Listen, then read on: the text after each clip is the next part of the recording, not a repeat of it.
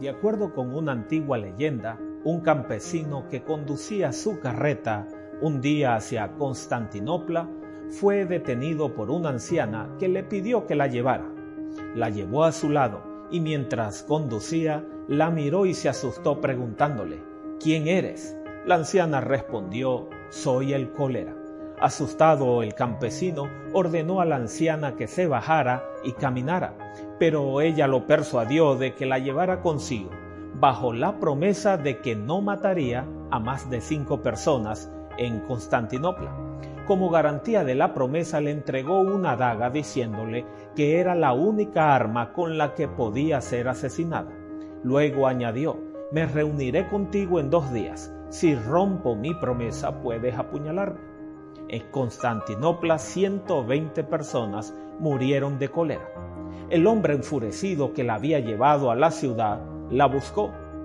Cuando la encontró, levantó la daga que ella le había dado para matarla. Prometiste que no matarías a más de cinco personas y murieron 120. Pero ella lo detuvo diciendo, he cumplido mi acuerdo, solo maté a cinco. El miedo mató a los otros.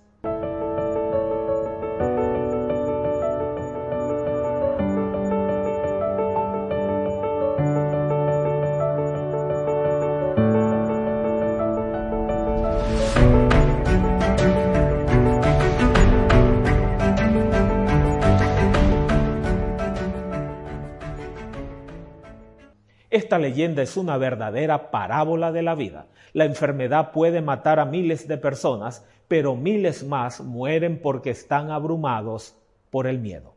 Cuando miramos al futuro con miedo, esperando lo peor en vez de confiar, esperando lo mejor, nos quedamos paralizados y por la ansiedad y la preocupación nos aturdimos. El miedo es una emoción fuerte relacionada con la ansiedad y la preocupación a menudo se produce como resultado de alguna amenaza o situación de peligro que es aparentemente inevitable. Alguien ha dicho que el miedo, la preocupación y la ansiedad son nuestros mayores enemigos. Desde el momento en que nacemos hasta el día en que morimos, el miedo a menudo proyecta su oscura sombra sobre nuestras vidas. El miedo aplasta nuestro espíritu, rompe nuestro sistema inmunológico, debilita nuestra voluntad y nos hace impotentes en nuestra batalla con el enemigo. El miedo estrangula nuestra alegría y destruye nuestros sueños. ¿Qué puede librarnos de nuestros peores miedos? O podría ser más exacto y decir, ¿quién puede librarnos de esos miedos? Las sagradas escrituras están llenas de más de tres mil promesas de amor y cuidado de Dios. Muchas de las promesas de la Biblia son específicamente alentadoras en tiempos de crisis. Aferrándonos a la promesa de Dios, nos llenamos de esperanza cuando nos enfrentamos a las catástrofes. Las enfrentamos con confianza en Cristo, que está a nuestro lado. Tenemos la seguridad de aquel que dijo, nunca te dejaré ni te abandonaré. Hebreos 13:5. Una de las grandes historias de la Biblia sobre la superación del miedo tiene lugar en una historia a menudo olvidada, escondida ya en el Antiguo Testamento, en la Biblia. El rey de Siria había rodeado la ciudad israelita de Dotán. La intención del rey era capturar a Eliseo. Cada vez que el rey de Siria había hecho un movimiento de batalla, el profeta Eliseo había advertido al capitán de los ejércitos de Israel. El rey sirio estaba furioso. La única forma de ganar la batalla era capturar y matar a Eliseo. Trajo a todas las fuerzas de su poderoso ejército para rodear la ciudad, de modo que fuera imposible que escapara. Cuando el sirviente de Eliseo se despertó temprano en la mañana y vio la ciudad rodeada por los ejércitos enemigos con cientos de caballos y carros, se sintió atemorizado. La preocupación llenó su corazón. La muerte parecía inevitable. Temblando de terror, llegó a Eliseo. Estaba tan preocupado que le resultaba difícil hablar, pero finalmente las palabras salieron. ¡Ay, mi amo! ¿Qué haremos? Segunda de Reyes 6:15. La respuesta de Eliseo es clásica. Proporciona un principio que cambia la vida de todos aquellos que están atrapados por el miedo. Da consuelo a los que están consumidos por la preocupación y la ansiedad. Eliseo simplemente dijo, no teman, porque los que están con nosotros son más de los que están con ellos. Versículo 17. A pesar de una situación casi imposible, Dios seguía teniendo el control. Todavía estaba en su trono. Tenía una solución donde parecía no haberla. Él podía hacer un camino donde parecía no haber ninguna solución. Eliseo oró para que su joven sirviente viera los ejércitos angelicales del cielo rodeándolos, protegiéndolos y eventualmente liberándolos. Milagrosamente, Dios golpeó a los ejércitos sirios con la ceguera y Eliseo y su sirviente escaparon. Dios tiene miles maneras de librarnos de nuestros peores miedos. Si nuestros ojos están enfocados en el problema, el miedo nos vencerá. Si nuestros ojos están fijos en Jesús, la emoción del miedo puede estar aún presente, pero no nos paralizará. El miedo ya no nos dominará, la respuesta al miedo paralizante no es que nunca tendremos miedo, sino que tenemos a uno con nosotros en nuestros miedos, fortaleciéndonos para seguir adelante sin importar cómo nos sintamos. Tenemos a uno que es más grande que nuestros miedos, más grandes que nuestras preocupaciones y más grande que nuestras ansiedades a nuestro lado. Y Él tiene soluciones prácticas y reales para nuestros problemas. El sentido de la presencia de Dios es el antídoto para el miedo. Fuimos creados para vivir por la fe, no para ser consumidos por nuestros miedos. Stanley Young, un popular predicador del siglo XX, dijo una vez, estoy hecho interiormente para la fe, no para el miedo. El miedo no es mi tierra natal, la fe lo es. Estoy hecho de tal manera que la preocupación y la ansiedad son arena en la maquinaria de la vida. La fe es el aceite. Vivo mejor por la fe y la confianza que por el miedo, la duda y la ansiedad.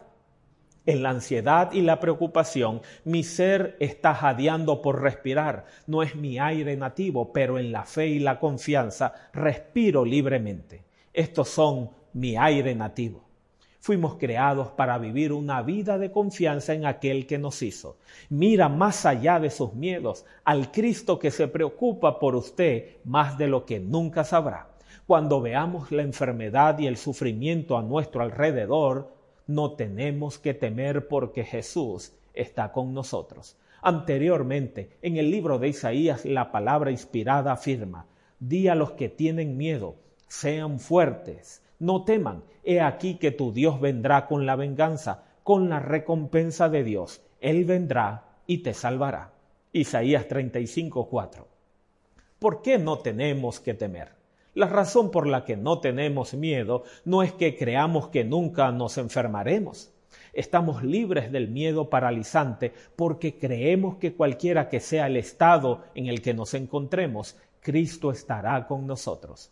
Recuerdas que Job experimentó una terrible peste que afectó horriblemente su cuerpo. Durante su sufrimiento gritó en confianza, porque yo sé que mi Redentor vive y que al fin estará en la tierra, y después de que mi piel sea destruida, esto sé, que en mi carne veré a Dios.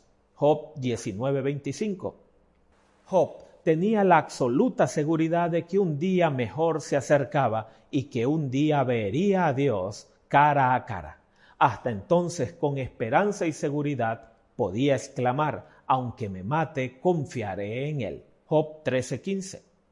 Job vivió una vida de confianza en el Dios que le prometió que estaría con él a cada momento del día y que le prometió que un mañana mejor estaba por llegar.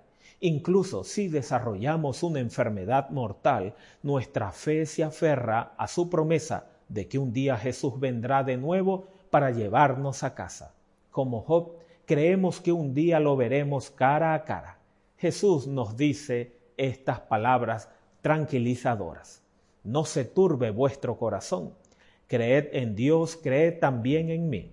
En la casa de mi Padre hay muchas mansiones. Si no fuera así, os lo habría dicho.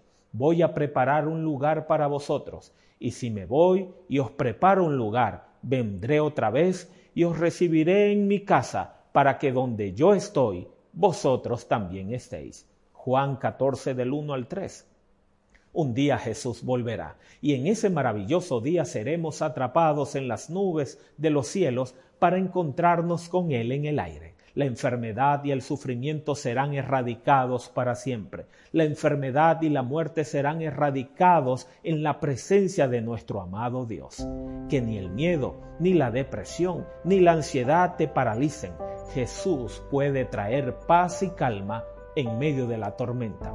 A veces sientes que el corazón se te quiere salir, que los pensamientos negativos vuelan constantemente por tu mente, lo catastrófico no se aparta de ti ni por un instante y sientes que pronto te va a ocurrir eso malo. Sientes como tu cuerpo se paraliza y nadie de los que te rodean te comprende. Lloras de impotencia porque no sabes lo que te sucede. En esta hora, en el nombre de Jesús, te digo que no estás solo o sola.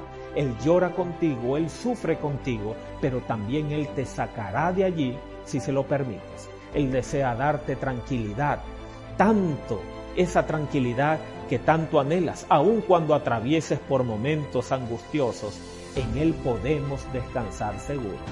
Dile allí al Señor donde te encuentras, en tu habitación, en esa celda fría o oscura, allí en tu automóvil, en tu casa o postrado en una cama por alguna enfermedad que te aqueja.